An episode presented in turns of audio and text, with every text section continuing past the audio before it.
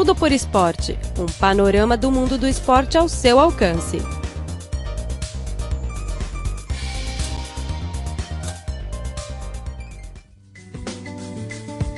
Caro ouvinte, seja muito bem-vindo a mais uma edição do programa Tudo por Esporte. Eu sou Luiz Li. Nesta semana teremos duas reportagens, respectivamente, sobre a reforma do futebol da China e a formação dos jogadores juvenis na China. Bem, agora vamos entrar na primeira parte para conhecer a reforma do futebol da China.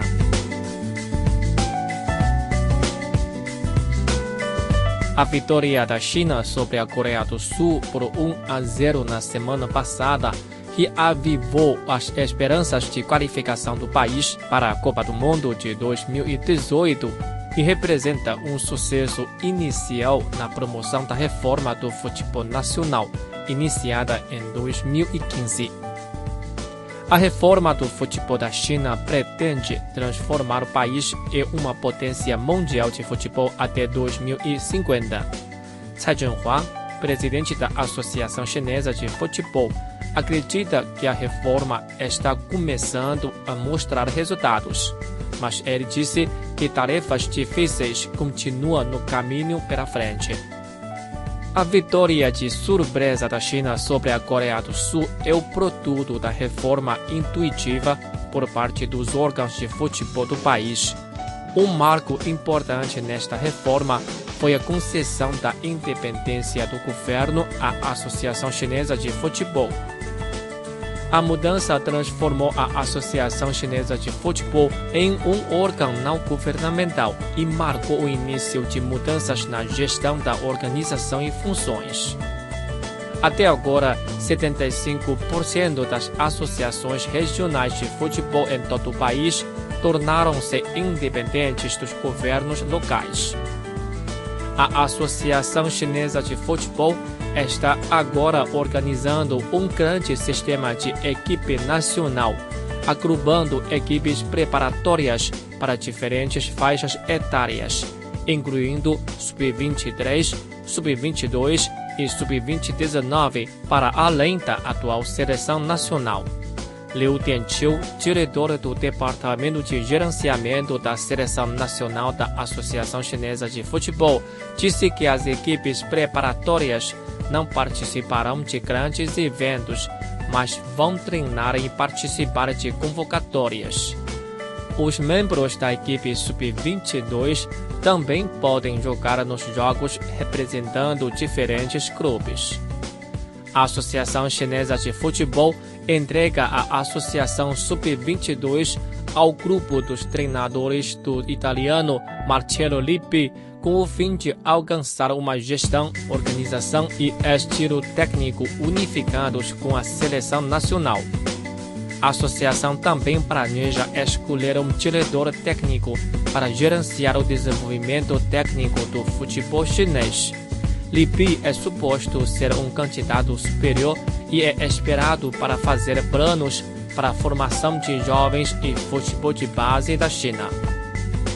Os direitos televisivos de 2016 a 2020 para a Superliga Chinesa foram vendidos em 8 bilhões de yuans, um valor impressionante e as transmissões da Superliga Chinesa agora chega a 96 países e regiões ao redor do mundo. Mais capital está fluindo para a Liga Chinesa através de patrocínios de equipe. Dados oficiais mostram que o número médio de espectadores em loco pro jogo nesta temporada foi de 24 mil. Isso representa um aumento de 2 mil em relação à temporada passada, ficando no primeiro lugar entre as ligas asiáticas. Além disso, os jogos foram transmitidos por 284 milhões de vezes via internet. A Superliga Chinesa introduziu muitos treinadores e jogadores estrangeiros para melhorar o nível de concorrência. Além disso, a liga adota os padrões da FIFA para fazer os trabalhos relacionados, tais como aquecimentos, divulgação de listas iniciais, entrevistas na zona mista e briefings de notícias. A Associação Chinesa de Futebol detalha como a China está tomando medidas para construir um ecossistema de futebol profissional. O país possui seis níveis de liga, permitindo que os jovens para treinar e progredir. A associação também tomou medidas para oferecer mais oportunidades aos jovens jogadores chineses. E os clubes, conscientes da importância da formação dos jovens, estão dispostos a apresentar mais investimentos a longo prazo e apoio para o fim. O ex-jogador da seleção nacional chinesa, Ma Mingyu, recomenda oferecer uma compensação para apoiar os clubes de treinamento de jovens. Ele disse que é necessário construir mais campos de futebol padrão e estabelecer um sistema de treinamento consistente para a juventude. O sucesso futuro do futebol chinês depende de esforços que visam ajudar o esporte a florescer na base. A impressionante vitória da China sobre a seleção coreana encorajará mais jovens a amar o esporte. O Ministério da Educação chinês anunciou um plano para aumentar o número de escolas caracterizadas por uma ênfase no futebol para 20 mil até o final deste ano e para 50 mil até 2025. Também promete construir cerca de 200 equipes de futebol universitárias no futuro. A China divulgou um projeto ambicioso em 2016 para obter 50 milhões de crianças e adultos jogando futebol até o final desta década. 16 mil diretores de escolas, professores de educação física, treinadores de campos e árbitros receberam treinamento e 115 treinadores de futebol estrangeiros foram contratados por escolas chinesas em 2016. Entretanto, 44 federações regionais de futebol organizaram jogos de liga amadora em 2016 e cerca de 400 mil jogadores de 30 mil equipes participaram nas competições. O ex-jogador da seleção nacional chinesa Sun Jihai disse acreditar que a reforma popular levará tempo, mas disse que a China está colocando ênfase nos lugares certos. Ele disse que agora estamos de volta à Rússia, embora com uma pequena chance. Devemos manter a reforma em andamento, especialmente na área de treinamento de jovens. Temos o dinheiro para fazer do futebol um negócio em expansão. Agora, temos de enfrentar a tarefa mais difícil de aumentar o número de pessoas para o jogo e melhorar o nível de jogo passo a passo, geração por geração.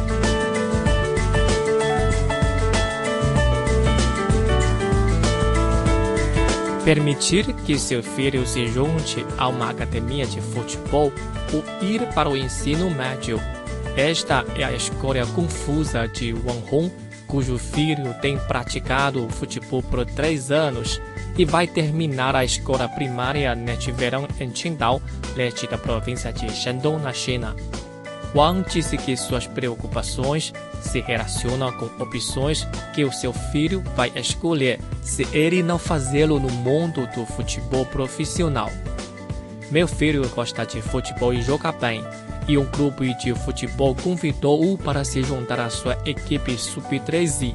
Mas se ele não conseguir ser um jogador profissional no futuro, o que ele irá fazer para ganhar a vida no futuro? A maioria dos clubes de futebol e academias chinesas não oferecem ou raramente oferecem cursos de conhecimento geral para os jovens estagiários. Se eles não podem entrar em equipes profissionais antes de atingir a idade adulta, conseguir um emprego pode se tornar um grande problema para eles. Apenas cerca de 30% dos formandos acabam se tornando futebolistas profissionais. E Cai Jun, treinador das equipes de jovens do Qingdao Junong Futebol Club, disse que uma grande aposta. É como apostar em seus filhos abandonando o estudo para praticar futebol, ele disse. A China iniciou um plano de reforma do futebol em 2015 para popularizar o esporte em todo o país em uma tentativa de atender às demandas do público e melhorar o nível de jogo das equipes nacionais. No plano, o desenvolvimento do futebol no campus é visto como uma poderosa força motriz para ampliar a população de futebol e produzir excelentes jovens profissionais de futebol. A China terá 20 mil escolas caracterizadas pelo futebol no final deste ano e acrescentará mais 30 mil em 2025, de acordo com um relatório recentemente divulgado pelo Ministério da Educação da China. O desenvolvimento do futebol nas escolas primárias tem sido muito bom nos últimos dois anos, mas enfrentando a pressão do exame de vestibular, muitos pais têm dúvidas sobre o treinamento contínuo, disse Qi Xiaoxuan, chefe da divisão de futebol do campus de Qingdao Junun. Qi Kefu, presidente da Escola de Finanças de Qingdao, disse que seus jogadores menores tiveram que se submeter ao treinamento junto com estudo.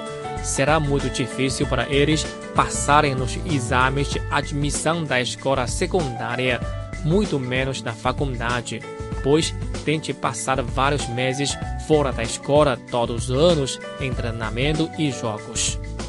Junnu e outras escolas estão tentando resolver este problema depois que os jovens se formaram nas escolas primárias, o clube reuniu-os em duas escolas secundárias.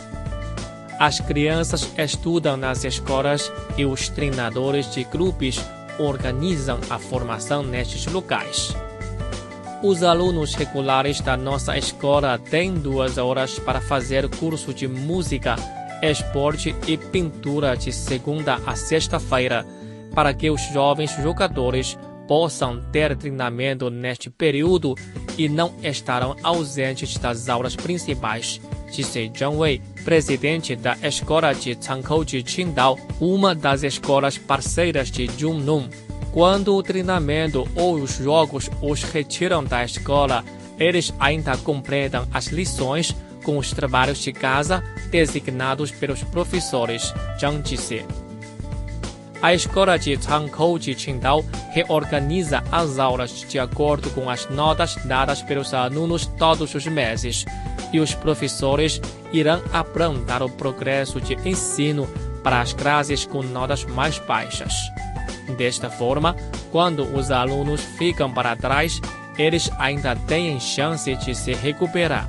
Mas o que acontece se os alunos ainda não conseguem passar no vestibular? A Escola de Finanças de Qingdao, outra parceira da Junnon, criou um sistema especial chamado Sports Facility Management, especificamente para esses estagiários. Se os jovens não conseguem entrar numa equipe profissional ou na faculdade após a formatura, podem conseguir um emprego em clubes esportivos estádios e empresas desportivas, pois terão aprendido cursos importantes relacionados e terem desenvolvido conhecimentos especiais no domínio do futebol, disse.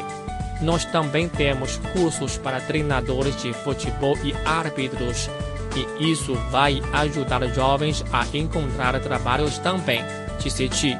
Mas os pais ainda têm preconceito sobre as escolas profissionalizantes e eles não gostam de enviar as crianças lá. Dadas as pressões administrativas das taxas de matrícula, apenas algumas escolas têm vontade de cooperar com o clube. Wang Jian, porta-voz da Junun, disse que por isso uma solução duradoura ainda é necessária.